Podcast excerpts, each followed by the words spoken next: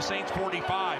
Madison, the tailback, play action for Kirk from under center, straight drop. Kirk trying to win it to Thielen, caught at the five. Shoots the moon to the fans here in Green Bay. That is a disgusting act by Randy Moss. Herzlich willkommen zum Purple People Talk, dem offiziellen Podcast der Minnesota Vikings Fans Germany e.V. Regulators, mount up. We're coming. Eric Kendricks has picked off Andy Dalton again. Vikings ball. from under center goes back to pass. Straight drop. Passing right. Jefferson, yes, on the run. 40-30. Angles left to the 20. And he is gone. Und damit willkommen an alle Zuhörer und Zuhörerinnen. Der Purple People Talk meldet sich mit der letzten Preview der 2023er Saison. Ist inzwischen schon 2024. Wir sind vor Woche 18. Die Vikings spielen gegen die Lions ihr letztes Regular Season Game. Ich bin Stefan, an meiner Seite ist Peter. Hi Peter, wie geht's dir? Abend, Stefan. Erstmal frohes neues Jahr, ne? Und auch an alle Hörer und Hörerinnen. Und äh, wie geht's mir? Ja, ganz, ganz okay. So den Packers-Schock äh, verdaut und äh, was haben wir heute? Donnerstag, ne? Donnerstagabend und äh, wieder Wochenende. Ja, eigentlich alles okay. Letzte Game incoming und äh, ja. Ja, wir werden später über ein Spiel sprechen, das ähm, noch Playoff Die Geschichtsbücher eingehen Ja, wird. vielleicht Nein. nicht ganz. Es hat noch Playoff-Implikationen, auch da werden wir heute drüber sprechen. Ähm, vielleicht mal so ein paar Anekdoten, die das zeigen, was das für eine Saison war. Also Justin Jefferson sagt in seiner Pressekonferenz diese Woche, dass dieses, diese Saison ein Rollercoaster, also eine Achterbahnfahrt war. Ich denke, wir alle als Fans können dem zustimmen. Ähm, vielleicht mal so ein bisschen hinter den Vorhang dieses Podcasts geguckt. Ich habe gestern in die Gruppe geschrieben, ich lese einmal vor, morgen eine letzte Preview, bevor wir diese verdammte Saison ad acta legen können. Äh, daraufhin hat sich Peter dankenswerterweise gemeldet. Ich weiß nicht, wie viel Downset Talk-Fans wir haben. Ich habe mir heute schon deren Podcast für die Woche angehört. Ähm, die haben die Vikings, glaube ich, zumindest das Spiel nicht einmal erwähnt. Sie haben sie natürlich Hm. erwähnt, dass die Vikings noch in die Playoffs kommen können. Ja. Und ähm, ja, das sagt viel über das Spiel, da reden wir gleich drüber. Jetzt hat aber Peter schon angesprochen, den Schock gegen Green Bay. Die Vikings verlieren in der Silvesternacht 33 zu 10. Ja, Jaron Hall hat die erste Hälfte gespielt, sah aus wie ein Fünftrunden-Pick, äh, man erwartet auszusehen. Genauso schlecht sah er aus. Dann kam Nick Mullins rein.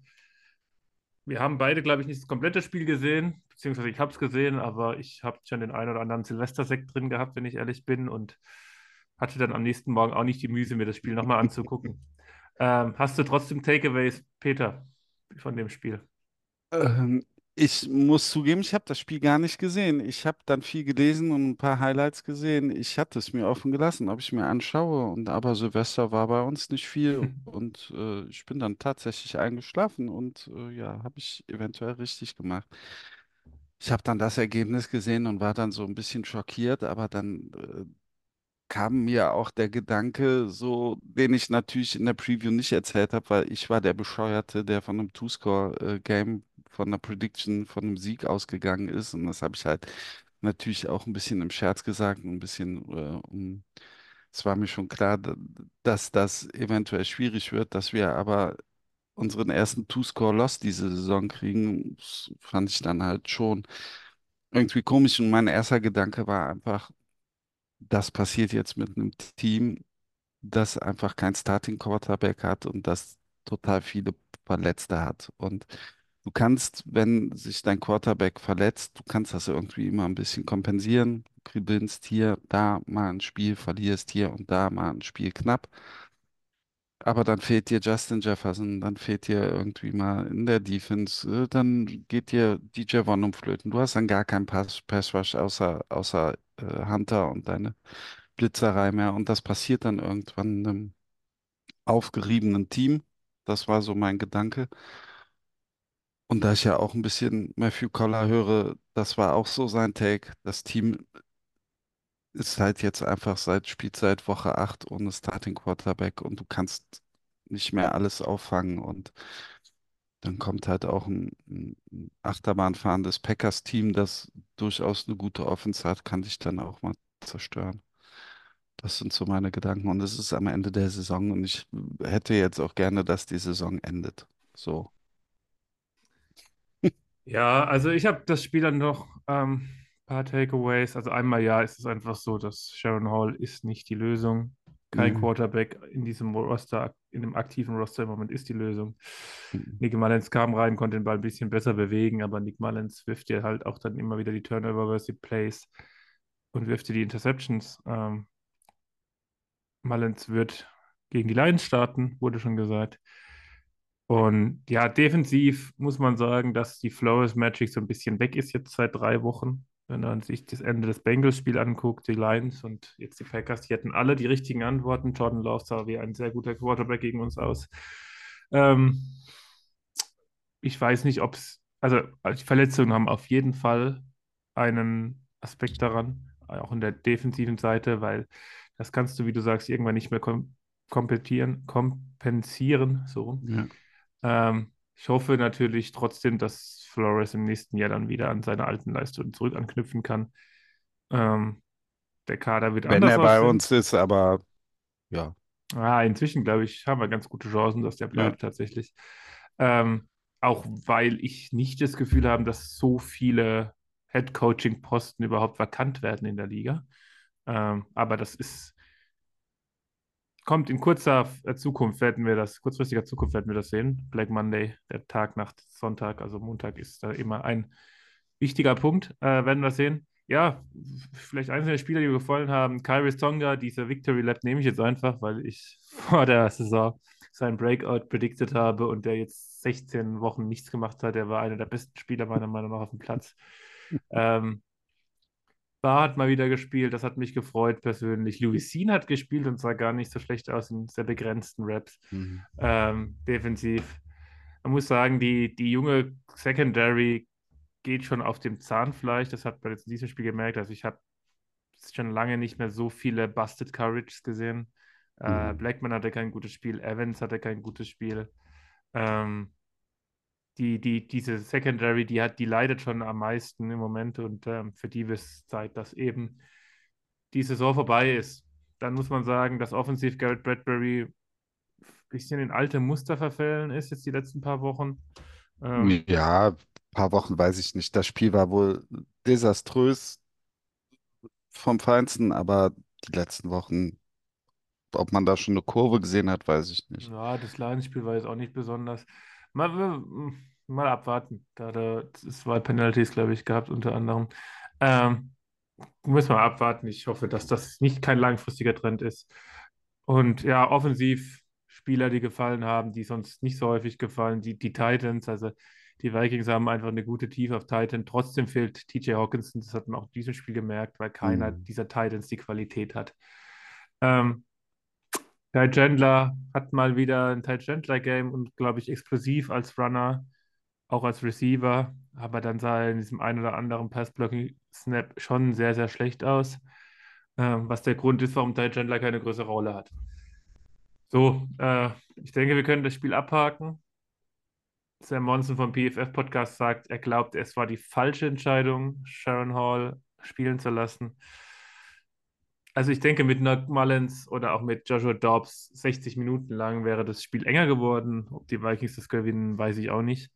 Ähm, aber ja, wir haben gesagt, wir wollen ihn evaluieren. Am Ende ist das rausgekommen, was immer die wahrscheinlichste Wahl ist, dass Mhm. er noch nicht bereit ist. Ähm, wird hoffentlich auch dem einen oder anderen Vikings-Fan zu denken geben, weil das gleiche gab es bei Kellen Mond schon. Jetzt ist es Sharon Hall. Es ist, hat schon einen Grund, warum sechs oder late oder Mont war ja sogar nur Drittrunden-Pick, aber warum diese späteren Runden für Quarterbacks im, im Rookie-Jahr meistens nicht funktionieren. Und ähm, das haben wir jetzt getestet, äh, war gut. Und ich denke, es ist auch sinnvoll, jemand anderen spielen zu lassen, die in die Lions. Oder wie siehst du das, Peter? Ja, ich habe hab ja, glaube ich, das ein oder andere Mal schon im Podcast gesehen.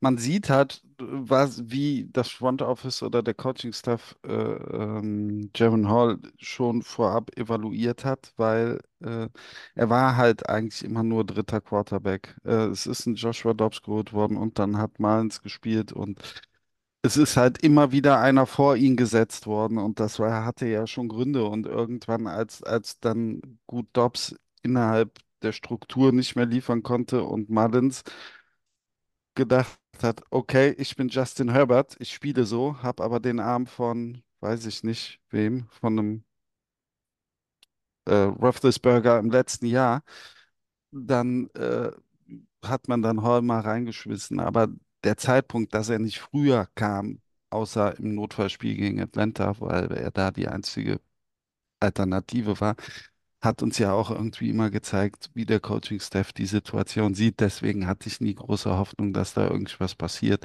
Deswegen war für mich halt immer Dobbs oder Mullins und ähm, ja. Keine Ahnung. Ich, äh, wenn ich ganz ehrlich bin, das letzte Spiel, aber der ist äh, mittlerweile total im Doghouse. Ich hätte noch mal Bock auf Joshua Dobbs gehabt, weil der mir Freude bereitet hat im Atlanta-Spiel. Aber es ist auch mehr oder weniger äh, egal. Also Mainz wird sicherlich ein bisschen mehr den Ball bewegen können, aber ähm, ja. Ja, Was ich noch sagen wollte zu Brian Flores und äh, ja, die letzten drei Wochen waren sicherlich nicht schön. Das letzte Viertel gegen die Bengals, dann das Lions-Game, wo man halt auch vier längere Touchdowns kassiert hat und äh, jetzt das Spiel. Aber man muss halt auch sagen, irgendwann, äh, äh, du kannst ewig überperformen mit dem Scheme und mit einem und äh, aber irgendwann, äh, sage ich mal, geht's halt auch an die Hardware und an die Manpower und du hast halt gesehen irgendwann, dass äh, dass wir die Spieler noch nicht haben, dass äh, wenn sich dann hier und da einer verletzt, äh, dann ist es dann auch zu wenig. Ich denke, äh, wenn Brian Florence bleiben sollte und wir äh, die Defense verbessern sollten, weil die muss verbessert werden, dann habe ich da schon echt Bock drauf, was der mit diesem Scheme machen kann. Äh, mit diesem Scheme und mit diesen Leuten dieses Jahr, wie er teilweise wirklich ähm, auch die Liga ein bisschen oder einen Trend gesetzt hat, wie man mit schlechtem Personal spielen kann. Und da bin ich guter Dinge. ja, jetzt geht's äh, Sonntag 19 Uhr gegen die Lions. Nick Mullins startet, das haben wir jetzt schon gesagt. Ähm, ich denke, er gibt dir wahrscheinlich den besten Case zu gewinnen, weil er einfach durch seine Big Plays auf jeden Fall dir einen Floor bietet. Und du musst halt hoffen, dass die Lions möglichst viele Interceptions droppen und Fumbles nicht holen. Äh, das ist die Taktik. Ich bin, ich bin wirklich, es ist, es ist wirklich eine Achterbahnfahrt und ähm, ich bin es wirklich auch ein bisschen müde, ehrlich gesagt, hier jede Woche über einen der drei Quarterbacks zu reden, weil es am Ende doch wenig Unterschied macht. Also die sind alle unterschiedlich untereinander, aber sie qualitativ geben sie dir relativ wenig Differenzen. Ähm, Mhm. es ist, wie es ist. Kirk Cousins hat sich damals äh, die Achillessehne gerissen. Ähm, wir werden sehen, wie das nächstes Jahr weitergeht. Das wird sehr spannend, die Offseason. Ähm, ich kann mir inzwischen alles vorstellen. Ich persönlich bin eher dafür, einen jungen Quarterback im Draft zu holen und Kirk Cousins gehen zu lassen. Kannst aber nach dieser Saison natürlich auch andersrum argumentieren. Das ist sicherlich fair.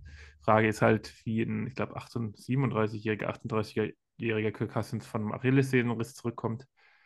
Ähm, aber das ist, soll heute nicht das Thema sein.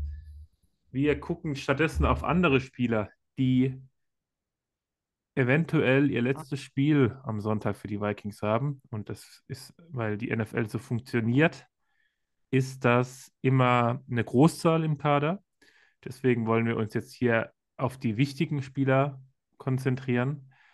Und ich fange mal mit dem mir persönlich wichtigsten an, weil er einer meiner absoluten Lieblingsspieler ist und ich denke, jeder Vikings-Fan möge ihn gerne mögen, weil er eine, man muss schon sagen, Franchise-Legende ist. Harrison Smith kam 2012 als First-Round-Pick zu den Vikings. Der Safety, der unter anderem sechsmal in den Pro Bowl geschafft hat, der All-Pro-Team einmal geschafft hat und der auch im Second Team All-Pro einmal war.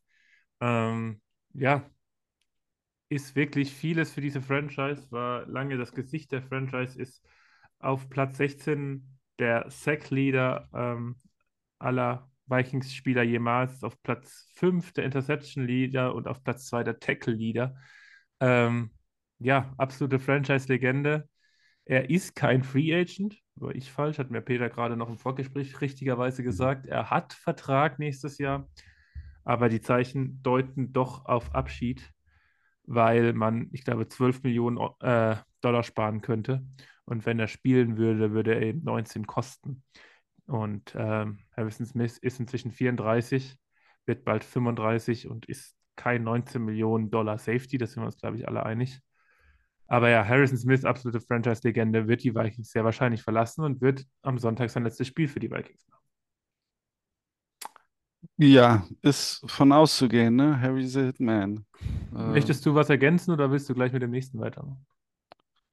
äh, nö, ich kann nur sagen, ist von auszugehen, dass er sein letztes Spiel machen wird. Und das ist auch ein bisschen traurig. Da kann man auch ein bisschen traurig sein. Es ist natürlich noch nicht final. Es kann natürlich auch sein, wenn, wenn man sagt, man will weitermachen und nochmal mit Terry redet, vielleicht, ob man da nochmal was strukturieren kann, aber das hat er letztes Jahr schon gemacht und es ist halt auch, ich meine, er wird, 34 ist halt auch ein Alter für einen äh, Safety, für äh, es ist ein hartes Alter und deswegen, ne.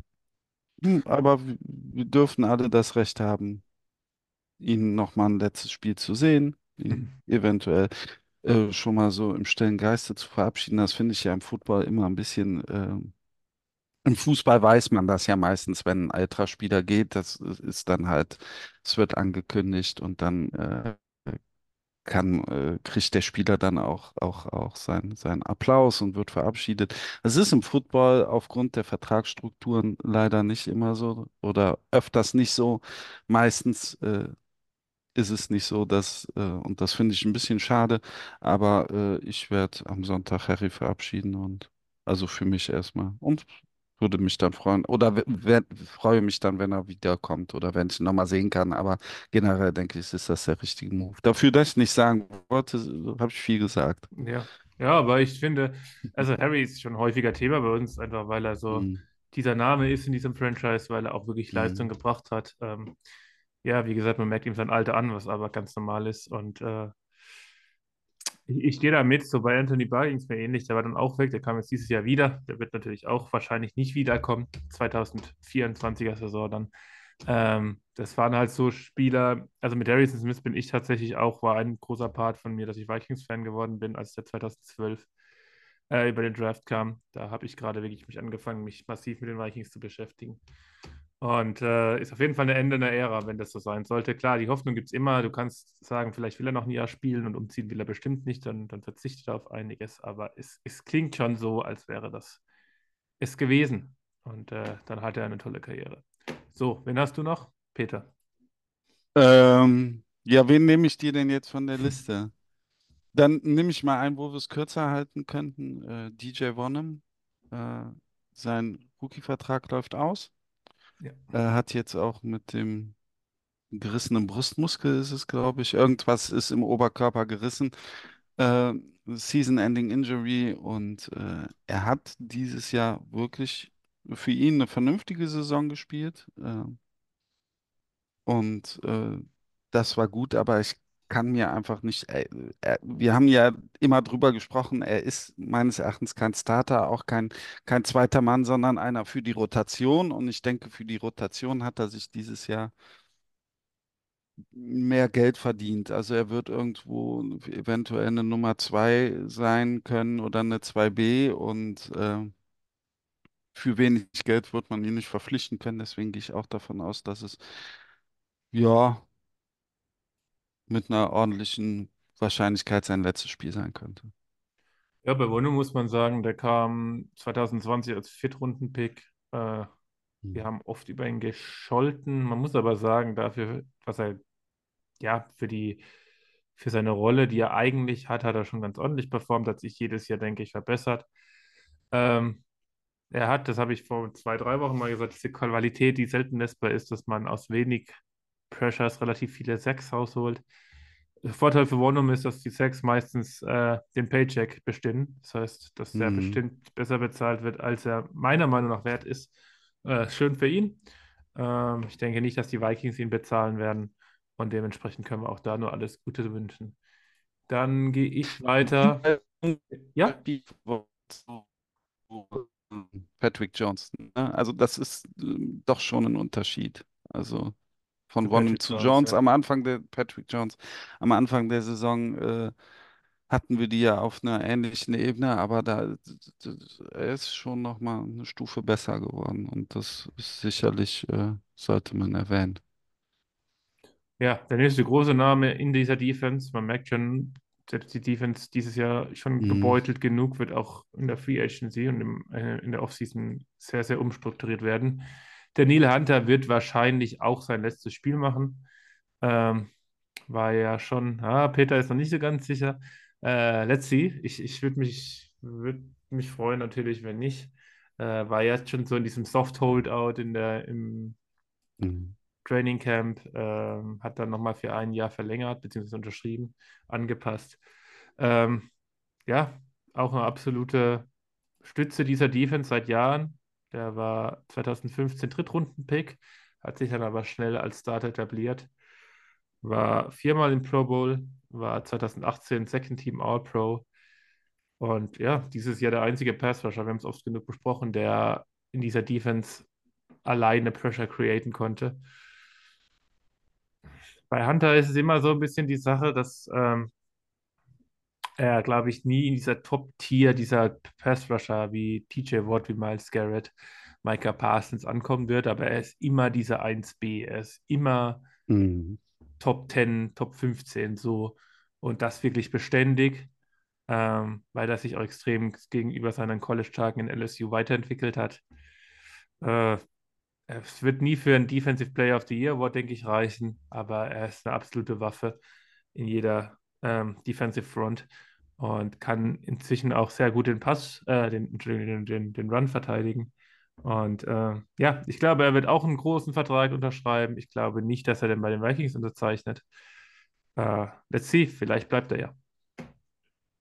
Ich kann mir schon vorstellen, dass die Vikings bei ihm äh, schon noch Interessen haben. Äh, sein, das ist ja auch, er hat ja, der Vertrag ist, ich bin da jetzt nicht hundertprozentig firm, aber er hat ein paar Void Years und äh, die nächstes Jahr so zusammengelegt worden sind wie bei Cousins. Und wenn man seinen Vertrag endet, könnte man diese Void Years auch wieder anders restrukturieren. Deswegen, ähm, ja. Ich glaube, die Vikings kämpfen um ihn. Ich würde bis zu einem gewissen Preis auch auf ihn kämpfen. Wenn er Nick Bosa Money haben will, bin ich raus.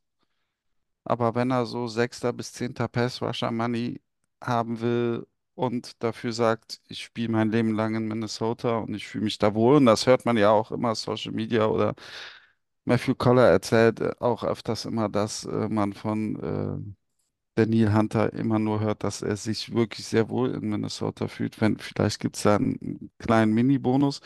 Gut, den hat es jetzt in zwei Off-Seasons. Irgendwie ist der Vertrag nicht zustande gekommen. Aber die Tatsache, dass man ihn auch nicht getradet hat in der Off-Season und auch in den ersten acht Wochen, als es, als wir ja immer drüber geredet haben, was machen wir, vertraden wir irgendwas oder so. Und die Tatsache, dass wir auch wenn er geht, überhaupt gar keine Defensive Line mehr haben oder überhaupt gar keinen Pass Rush mehr haben und du dir einen ganz äh, neuen Pass Rush zusammen kaufen und draften musst, ähm, ja, könnte ich mir schon vorstellen, dass er eventuell doch noch einen Vertrag kriegt. Muss man schauen. Also da bin ich mir noch nicht so sicher wie du, aber ich kann deine Argumentation ziemlich verstehen und bin da auch e- eher bei unter 50 Prozent. Aber Ja, nicht das, jetzt. Das Problem ist ja so ein bisschen erstmal, wie du gesagt hast, es haben jetzt schon zwei GMs mit Spielman und Adolfo Mensa verzweifelt versucht, ihn langfristig zu halten. Dazu kommt, dass nächste Offseason ja wahrscheinlich die großen Geldscheine für Justin Jefferson und wahrscheinlich Christian Darius dort draufgelegt werden. Never say never und ich, wie gesagt, ich würde mich freuen, aber ich sehe es nicht. Ich sehe es nicht bei Hunter. Ähm, und ich denke, er wird das Team wechseln. Wen hast du denn noch aufgeschrieben, bitte? Ähm, Nee, wir reden heute nicht über Kirk. Dann nehme ich mal wieder ein, äh, ähm, in einem Nebensatz äh, Marcus Davenport, The Lost, The Lost Guy, den Hm. verlorenen Jungen. Der, äh, ja, ich, der wird keinen neuen Vertrag kriegen. Es war ein Missverständnis, ein 15 Millionen Missverständnis. Schade. In den drei Spielen, wo er gespielt hat, hat er Potenzial gehabt. Einfach schade, aber so ist das nun mal. Äh, ich picke mir jetzt äh, Jordan Hicks raus. Ich denke, das wird wahrscheinlich sein letztes Spiel. Er hat dieses Jahr wirklich eine überragende Saison gespielt oder eine ziemlich gute Saison. Überragend ist vielleicht was übertrieben. Ist auch schon 31 oder 32 und irgendwann kommt halt auch die Age Cliff. Vielleicht kann man den für ein Jahr nochmal halten, wenn man das will. Weiß ich aber nicht, ob man das will unbedingt.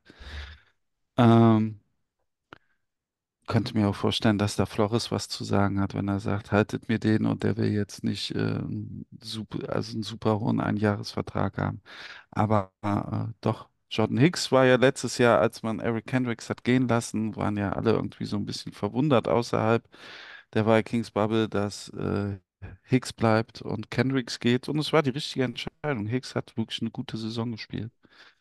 Und äh, ja, Ja, Hicks auf denke, jeden Fall, auf jeden Fall auch eine Stütze, denke ich. ja. Ähm, ich sehe halt nicht so ganz den, den Need, wenn du jetzt Ivan Pace hast, wenn du äh, Brian Asamoah hast und Josh Metellus, der ja auch als Linebacker spielen kann. Ähm, ich glaube, das sind, sind die, die einfachen Dollars, die man sich da sparen kann. Und äh, von daher Das Problem ist, bei Asamoah hat man halt auch in den zwei Jahren noch nicht so viel gesehen. Ne? das stimmt, das stimmt, ja, ja. aber- Ähm, aber ich sehe es trotzdem ähnlich, dass der wahrscheinlich nicht wiederkommt. So, und dann habe ich jetzt hier als letzten Spieler habe ich noch KJ Osborne. Äh, dieses Jahr häufiger von uns kritisiert, zu Recht. Ähm, aber insgesamt hat der schon eine ordentliche Karriere gemacht für einen äh, Fünftrunden-Pick. Ja. 2020 bei den, bei den Vikings angekommen. Ähm, war dann relativ schnell Nummer zwei Receiver hinter Justin Jefferson, was absolut über den Erwartungen ist. Wie gesagt, dieses Jahr war es leider nicht so gut wie die, wie die letzten beiden Jahren. Ähm, bitter für ihn natürlich, weil er, äh, wenn er Free Agent wird, wird er überhaupt Free Agent? Doch, müsste, oder? Ja, ja, er wird.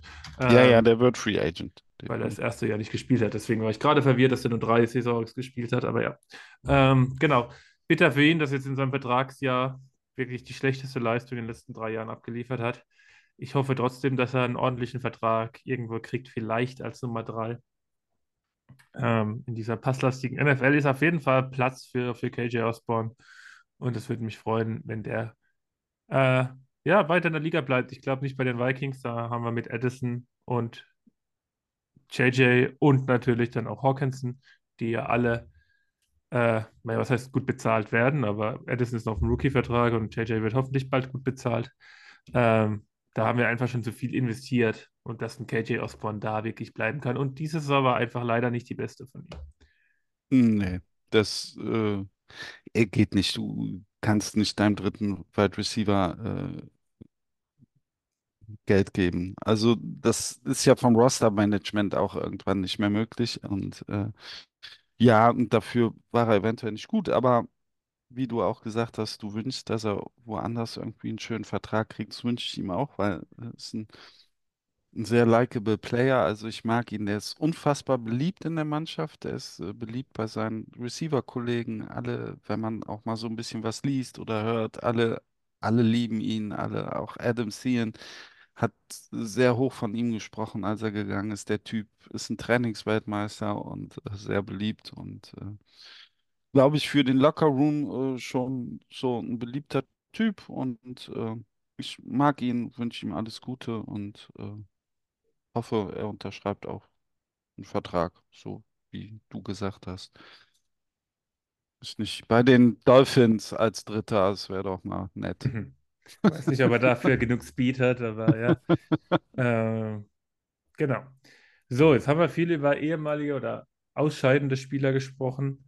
Ähm, wir haben ja schon ein bisschen angedeutet, wie wenig Bedeutung wir diesem letzten Spiel gegen die Lions, ja, äh, wie wenig Respekt, nicht Respekt, aber wenig Bedeutung wir dem schenken. Ähm, das soll uns aber nicht davon abhalten, dass die Vikings noch diesen Super Bowl gewinnen können. Oder, Peter? Jetzt hast du, äh, jetzt hast du mir aber echt einen rausgehauen und äh, mich fast von meinem Bürostuhl geschossen. Äh, ja, ist, ist klar, Gustav. nee, also mathematisch gibt es noch Playoff-Chancen. Zwei Äh, Prozent, ne? Also, Ah, die, äh, die Prozentzahl lassen wir mal außen vor, aber ich kann einmal kurz vorlesen, was die Vikings brauchen, um noch in die Mhm. Playoffs einzuziehen. Die Vikings müssen am Sonntag die Lions schlagen, wenig überraschend, brauchen dann zusätzlich noch eine Niederlage der Seahawks gegen die Cardinals. Sind die Seahawks ja, ja, ganz kurz, die Seahawks sind nicht Favori äh, sind Favorit, aber vielleicht nicht unmöglich. Außerdem der Packers zu Hause gegen die Bears. das ist eng. Das ähnlich. ist Ich würde sagen, die wirklich beiden, eng. die beiden Spiele sind gar nicht so unähnlich. Und wenn dann eben Seahawks und Packers verlieren, die Vikings gewinnen, dann brauchen sie noch einen Sieg der Saints, Saints gegen die Falcons ja, oder Panthers gegen die Buccaneers, richtig? ja, richtig. Also Vikings win, Seahawks lose, Packers lose und dann eben entweder Buccaneers lose oder Falcons lose. Yes. Ja. Das easy, oder? Die Und das mit Nick Mullins. Und Easy. das mit Nick Mullins. Ähm, also, ja, ähm, ich sage es ganz ehrlich, ich weiß nicht, ob dem Team so Playoff überhaupt gut tun würde. Ähm, klar, wäre lustig, wenn sie das reinmachen und ich würde mich sehr freuen, aber die Saison war schon lang genug und ähm, da wartet dann wahrscheinlich der zweite Seed in der NFC. Das sind die, ich nehme an, die Cowboys. Ähm, je nachdem, ob die es noch verkacken. Aber ja, sehr wahrscheinlich die Cowboys. Ähm, hm. Es ist okay, wenn die Saison am Sonntag zu Ende geht, sagen wir es so. Äh, die Vikings sind in dieser Übergangsjahr, in diesem Übergangsjahr, ähm, je nachdem, wie sie, wie sie Sonntag spielen, kommen sie dann auf einen 8 und 9 Rekord, richtig? Ja, 8 und Mhm. 9 oder 7 und 10. Ähm, ist okay. Äh, Übergangsjahr mit einem halben Jahr, in der der Kirk Cousins sich äh, verletzt hat und nicht available ist, kannst du mit dem Rekord da rausgehen. Äh, kannst immer sagen, was würde mehr, was wäre mehr gegangen, wenn Cousins fit geblieben wäre, bringt uns aber nichts. Und ähm, von daher ist es jetzt nicht so schlimm, wenn sie das, wenn sie nicht in die Playoffs kommen. Das ist jetzt persönlich meine Meinung. Oder wie siehst du das, Peter? Ja, ja, ja, ja. Äh, Nee.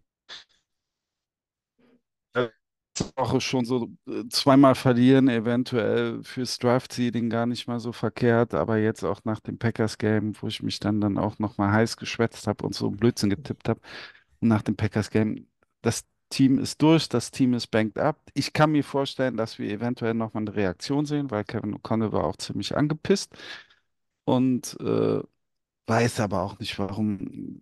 Also ich war nicht angepisst und ähm, ja,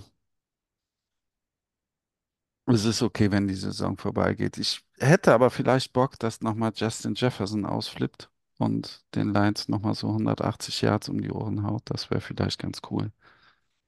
Ja. Ja, die Vikings, weil du es gerade die Draft-Pick schon angege- äh, angesprochen hast, aktuell hätten sie den zwölften Draft-Pick im nächsten Draft. Äh, mit einer Niederlage können die tatsächlich noch einen Top-10-Pick kriegen, wenn es ganz gut läuft, so gesehen, und sogar Platz 9. Äh, der Sieg kann sie dann dementsprechend aber auch nach hinten spülen. Das wäre dann wahrscheinlich eher Platz 14 oder 15. Ähm, ja, ich bin auch weit davon entfernt, jetzt gegen die Vikings zu routen. Das ist natürlich immer so ein bisschen das Fernherz, das da gespalten ist. Aber ich denke, wir können das Spiel dementsprechend auch kurz behandeln. Wie gesagt, andere große Podcasts haben das gar nicht behandelt, äh, zu Recht teilweise. Und dann würde ich sagen, sprechen wir mal, gehen wir mal in die Preview rein. Ähm, da der Peter gerade andersweitig beschäftigt ist, ist gar kein Problem. Ich übernehme einmal die Vikings Offense gegen die Lions Defense. Die Vikings Offense ist auf Platz 15 in EPA, EPA per Play. Insgesamt auf Platz 16 im Passgame.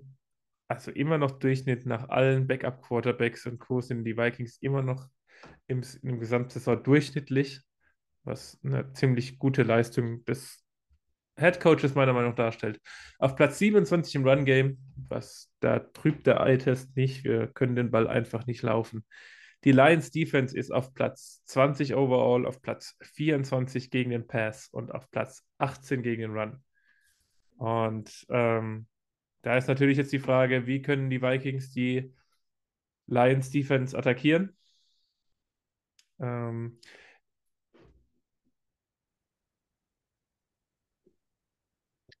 Über die Cornerbacks, also äh, über Justin Jefferson, über äh, Jordan Addison wird auch spielen. Ne? Also man kann die Lions über die Cornerbacks äh, und über die Secondary angreifen. Ähm, definitiv äh, Run-Game sind sie sehr gut und äh, Run-Game ist ja halt auch immer eine Sache von der O-Line auch abhängig und das war halt gegen die Packers auch nicht gut. Generell war die O-Line sehr fringe bei uns dieses Jahr, teilweise sehr gut, teilweise nicht gut. Ähm, und äh, aber über ein solides Passing-Game und ich es jetzt einfach mal Jefferson schicken und wie gesagt, ich habe eben schon mal gesagt, ich hätte nochmal ein schönes Jefferson-Abschiedsgame. Hm, Würde gerne sehen, dass sie, dass sie punkten, dass sie scoren. Sie müssen wegen mir nicht unbedingt gewinnen. Ähm, der Trainer von den Lions, dessen Name mir gerade irgendwas mit Campbell, den ich Dan wirklich Campbell. mag, Dan Campbell, cooler Typ, guter Trainer, äh, wird wahrscheinlich die Starter zum Teil spielen lassen, ne? Also wird zumindest mal anfangen. Vielleicht sehen wir ja am Ende noch mal einen Drive mit Teddy Bridgewater, weil der hat wahrscheinlich sein letztes Spiel, ne? Mhm. Der hört ja auf. Das auch mal zur, zur Erwähnung. Unser gedrafteter ehemaliger Quarterback Teddy Bridgewater, Backup bei den Lions, hört nach dieser Saison auf und vielleicht kriegt er ja einen Spielzug gegen sein altes Team. Hätte für die Nostalgiker unter uns, hätte es was. Aber ansonsten Passing Game, Cornerbacks attackieren und schauen, was geht.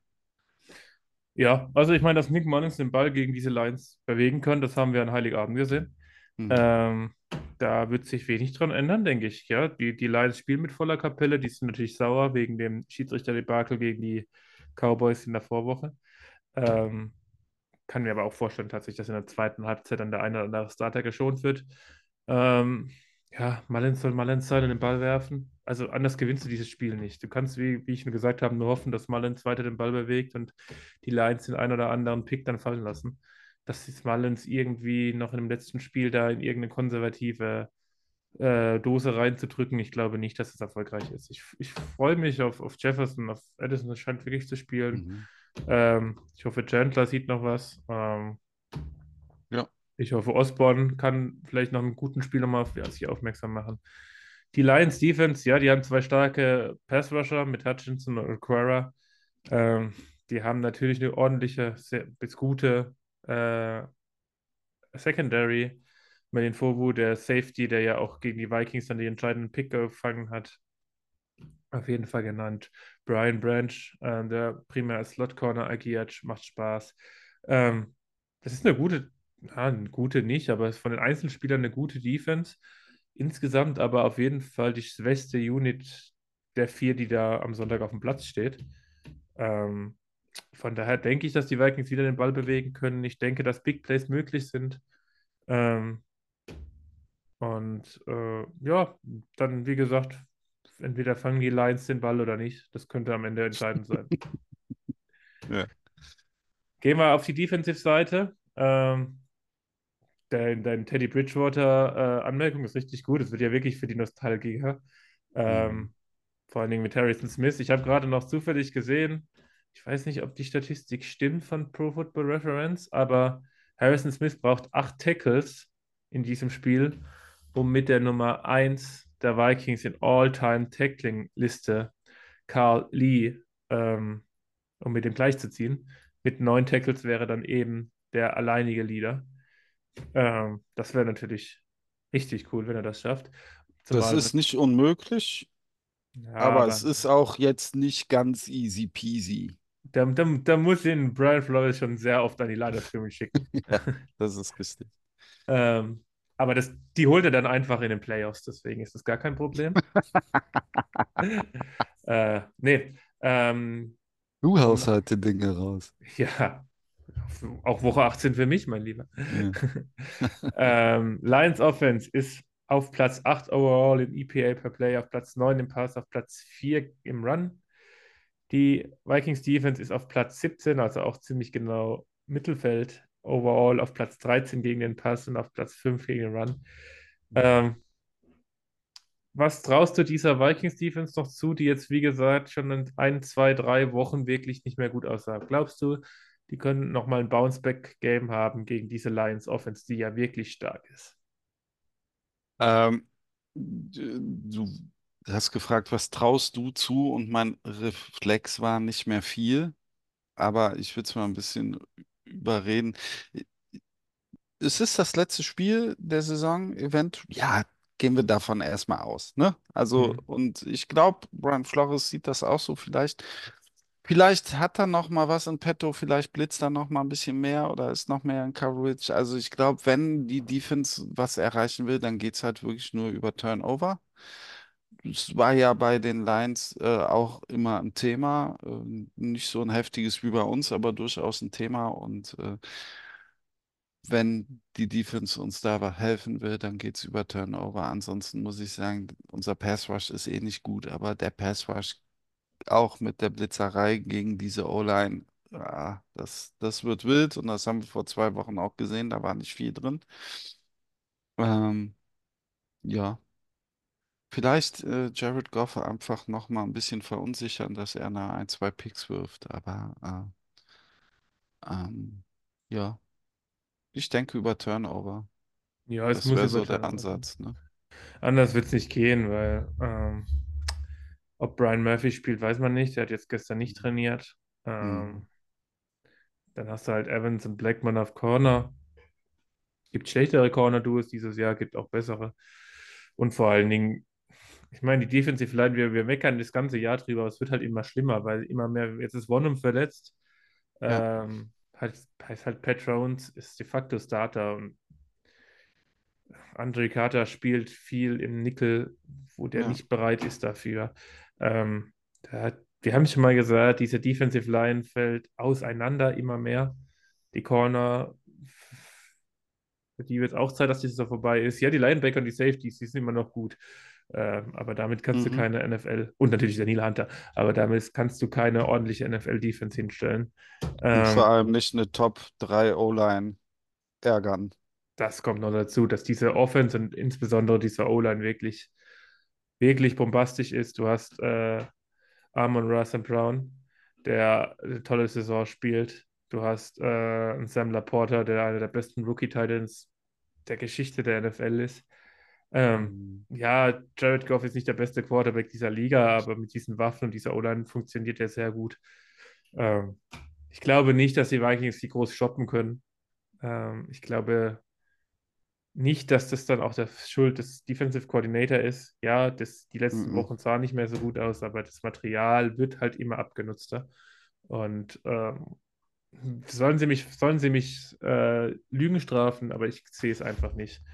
Und ich meine, selbst ein, selbst ein äh, Josh Reynolds, der da Wide Receiver 2, 3 ist, äh, ist, hat ein Kaliber, das die Vikings Wide Receiver 3 aktuell nicht sein kann, weil eben zu viele Verletzte sind, beziehungsweise weil KJ Osborne die Leistung nicht abruft.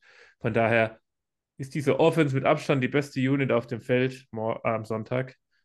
Und ich denke, wir können jetzt auch einfach sagen, dass die Lions dieses Jahr einfach einen besseren Kader hatten als die Vikings. Das gehört zur Wahrheit dazu. Oder wie siehst du das? Ja, und sie hatten halt keinen verletzten Starting Quarterback, ne? Und Und, das. äh, und Amon-Ra St. Brown war nicht acht Wochen verletzt.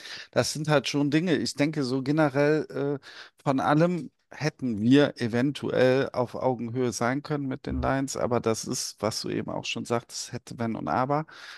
Und das ist spekulativ und man kann halt auch einfach mal sagen, äh, die Lions haben das letzte Jahr 1993 die NFC Central gewonnen Mhm. und sie werden jetzt das erste Mal die NFC North gewinnen. Möchte ich äh, sie wirklich zu beglückwünschen, auch den Fans und das haben sie sich jetzt mal verdient, ein Jahr und dann nächstes Jahr greifen wir wieder an und auch generell die anderen North-Teams werden angreifen. Ich glaube, um das mal so mal einen kurzen Ausflug in die Zukunft, die NFC North könnte nächstes Jahr eine bessere Division sein als dieses Jahr. Aber nur das einfach mal so raus äh, dazwischen geplappert. Aber bis dahin ist noch ein bisschen Zeit. Ja. Okay. Ähm, eine Sache haben wir vergessen und das machen wir jetzt kurz bevor wir zu Prediction, also Tipp und Board Prediction kommen. Die Pro Bowl Ro- Roster wurden verkündet gestern Nacht. Ähm, die Vikings haben zwei Starter oder zwei Spieler, die zum Pro Bowl gehen. Daniel Hunter, wir haben heute schon häufiger mit ihm geredet. Und, oh, äh, ja, jetzt fällt, fällt Ja, wie heißt Name. er jetzt, ne? Laporta oder sowas? Laporta, oh je. Andrew Laporta meine ich. Ja. Ähm, ich gucke mir das einmal nach. Oder nee, Andrew De, De Paola, so. De Paola, genau. Wir waren bei Laporta wegen dem Tight End von den Ja, Lions. genau, an die ZuhörerInnen.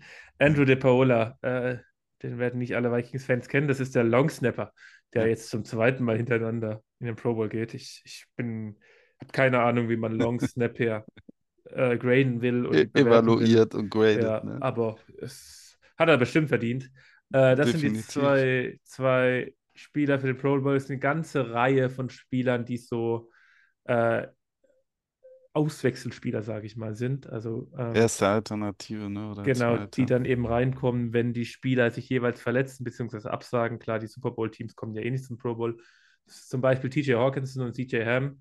Ähm, ich weiß gar nicht, wie das sein wird, wenn jetzt ein Tight End ausfällt, ein NFC Tight End, ob dann Hawkinson offiziell als Pro Bowler gilt. Eigentlich ja, weil er nachgezogen wird. De facto Ja. kann er aber ja gar nicht spielen. Aber ich Richtig. denke schon, dass er dann gilt. Also es ist, der Pro Bowl ist ja auch immer sehr wild. CJ Ham als Fullback. Äh, zweite Alternative ist dann Josh Metellus, für den ich mich unglaublich freue. Ja, Dritte Alternative Garrett Bradbury und äh, wirklich ein, ein Skandal, will ich fast sagen. Vierte Alternative ist Christian Dorisor erst. Ähm, ja, das ist echt wild. Das ist schon wild. Und Harrison Smith. Ähm, Ja. Naja. Aber Pro Bowl ist halt immer dasselbe, die Diskussion und zum Teil wäre da, ja, egal. Ja, das Schlimme ist halt, ich halte auch nichts von ihm. Das Schlimme ist halt, und ich würde mich da nie aufregen, aber das Es Schlimme ist für die Spieler schön und für die Eben. Spieler und die machen damit auch äh, Kohle, ne? Also Richtig, das die kriegen da Boni für, die, die Ja, schreiben sich das in den imaginären Lebenslauf. Das ist halt das Bittere. Aber das, also, ja, ich, ich, ich verstehe nicht. Ich verstehe auch nicht, wie man jetzt mal, ich meine, klar, du kannst immer sagen, wir sind ein Fan-Podcast, wir, wir, wir haben die Vikings-Fanbrille auf, aber Mhm. jetzt mal ehrlich gesagt, dass ein Christian Doris so vierte Alternative ist und ein CJ Ham erste Alternative, das passt ja auch an sich nicht. Oder auch ein Garrett Bradbury. Also Christian Doris ist meiner Meinung nach ein Starter und von mir aus kannst du dann, dann andere Spieler da nicht berücksichtigen. Aber gut, wir regen uns darüber nicht auf. Wir wollten es jetzt Ja. nur einmal sagen. Ähm, und wir hoffen natürlich trotzdem für die Vikings Alternativen, die wir gerade genannt haben, dass die da noch reinrutschen, einfach weil das für die Spieler doch wichtig ist. So, dann Tipps. Und ich habe mir noch keinen Tipp aufgeschrieben, fällt mir gerade auf. Äh, Ähm, ich Peter, habe jetzt während deines langen Monologs mal ein bisschen drüber nachgedacht. Ähm, ich werde gegen die Vikings tippen. Ich hoffe aber irgendwie, dass es ein bisschen punktreich wird und dass äh, ja eventuell in der zweiten Halbzeit die Lions auch ein bisschen, ja, aber darauf hoffe ich nicht. Also generell äh, denke ich, äh, hoffe ich, dass äh, Nick Mullins Justin Jefferson bedienen kann, dass wir äh, da ein bisschen scoren können, dass äh, Justin Jefferson er hat gerne gegen die Lions große Spiele und das würde ich gerne noch sehen. Und äh, ich tippe ein 28 zu 25 für die Lions. Ich will ein paar Punkte sehen. Ich bleibe dann auch wieder in der Historie unserer One-Score-Games. Ähm, glaube nicht, dass wir uns abschießen lassen. Das will ich auch nicht sehen und das hat dieses Team auch nicht verdient, am Ende dann zweimal aus der Division äh, mit einem Two-Score-Loss, Multiscore-Loss rauszugehen, möchte ich nicht. Ansonsten, ja, ich könnte mit der Niederlage leben, weil sie uns auch im Draft-Seeding eventuell noch ein bisschen verbessern kann. Das könnte man eventuell noch erwähnen. Wir können bis auf Platz 8 hochgehen und äh, wenn man einen Quarterback eventuell picken will, dann ist das vielleicht nicht ganz verkehrt. Also 28, 25 für die Lions. Ja, ich gehe in eine ähnliche Richtung. Ich sage 27, 22 für die Lions. Äh, kommt natürlich darauf an, ob dann wirklich in der zweiten Hälfte die Starter der Lions komplett durchspielen. Was ich ein bisschen fragwürdig fände, wenn ich Lions-Fan wäre, aber gut, ist nicht Mhm. mein Bier. Ähm, ja, ich, ich, ich habe schon gesagt, die Lions sind aktuell das bessere Team, besonders mit den Verletzungen, die die Vikings haben. Ähm, würde mich freuen, wenn wir ein tolles Spiel sehen. Ähm, und dann denke ich, ist die Saison vorbei. Unsere letzten Bold Predictions für dieses Jahr. Peter, was hast du? Oh, ja, keine Ahnung, ich kann nicht immer Justin Jefferson 200 Yards und drei Touchdowns sagen. Das ist irgendwie. Deswegen mache ich es mal einfach anders. JJ, Jordan Addison und KJ Osborne haben jeweils 100 Yards und äh, das ist meine Bold Prediction. Meine Bold Prediction ist, dass, ja komm, Harrison Smith zwei Turnover kreiert. Ähm, seine Und neun Tackles. neun Tackles sowieso. Ja, sagen wir ein Turnover, neun Tackles Ja. und einen halben Sack, weil dann hat er 20 Career Sacks. Ähm, halber Sack für die Zuschauerinnen, die das nicht wissen. Die Mhm. NFL tut leider, macht leider diesen Quatsch, dass wenn zwei Spieler einen Quarterback gleichzeitig sacken, beide einen halben Sack kriegen. Mhm. Ähm, Es können dementsprechend- bis zu drei Spieler einen halben Sack kriegen. Das ist totaler Blödsinn. Ja, genau, bei drei kriegt dann jeder einen halben. Also es macht gar keinen Sinn. Dann müsstest du es auch durchziehen und ein Drittel Sacks. Aber ja, darüber regen wir uns nicht auf. Ähm, ich meine, wenn er einen Sack, einen ganzen Sack kriegt, dann ist er auf Platz 25 in der All-Time Defensive Player List der Vikings. Ähm, Ja. Aber sagen wir mal einen halben Sack, neunten Tackle und einen Turnover kreiert er. Und äh, dann kann er, glaube ich, frohen Mutes aus dem US Bank Stadium ein letztes Mal laufen. Gut. Damit haben wir es, glaube ich. Peter, hast du noch was auf der Uhr? Nö, ist das ein Heimspiel jetzt? Das Ach, ist, Quatsch, ist doch US in Bank Stadium? Detroit, Ja, ne? ja, Weil ja. du gesagt hast, Äh, sorry, das äh, wäre generell, Quatsch. ja, das laufen. ist leider sein letztes Heimspiel, hatte er Ja, in New Year's Eve. Und generell kann man nochmal sagen, dass unsere Heimbilanz dieses Jahr nicht so gut war. Das. Ja. Gut, damit beenden wir die Preview. Damit beenden wir die Saison erstmal. Äh, wir werden uns natürlich nach Sonntag nochmal melden für die Review und ich denke, wir kriegen auch eine etwas größere Saisonabschlussfolge Ja. hin. Ähm, ich darf mich trotzdem schon mal bedanken für alle, die die Preview immer so fleißig gehört haben. Alle Hörerinnen und Hörer und natürlich alle Podcasterinnen. Peter, du warst dieses Jahr wirklich sehr fleißig. Danke dir persönlich dafür. Äh, danke aber allen, die da sich beteiligt waren. Es war eine lange Saison, es war eine anstrengende Saison für uns Vikings-Fans. Ich denke, das kann man sagen. Es hat trotzdem sehr, sehr viel Spaß gemacht. Und ich freue mich, dass unser Podcast, der ja wirklich auch so ein bisschen klein und sehr spartenmäßig ist, auch langsam wächst. Das merkt man auch in den Zahlen. Und von daher kann ich mich verabschieden, wünsche euch alle ein schönes Spiel am Sonntag. Wir hören uns und Skol! Ich verabschiede also, Podcaster und, äh, und generell kann ich an euch draußen nochmal sagen, die Saison war jetzt, äh, am Ende ging es ein bisschen bergab, aber ansonsten fand ich, war es eine gute Saison mit diesen Umständen und diese Übergangssaison von den Spielern, die man sich am Anfang getrennt hat, war es wirklich gut und ich blicke auf, auf ein schönes Jahr 24. Also wir haben Möglichkeiten und deswegen ist da mein Ausblick ganz schön und das finde ich ganz gut. Und euch sage ich jetzt Tschüss, Skoll.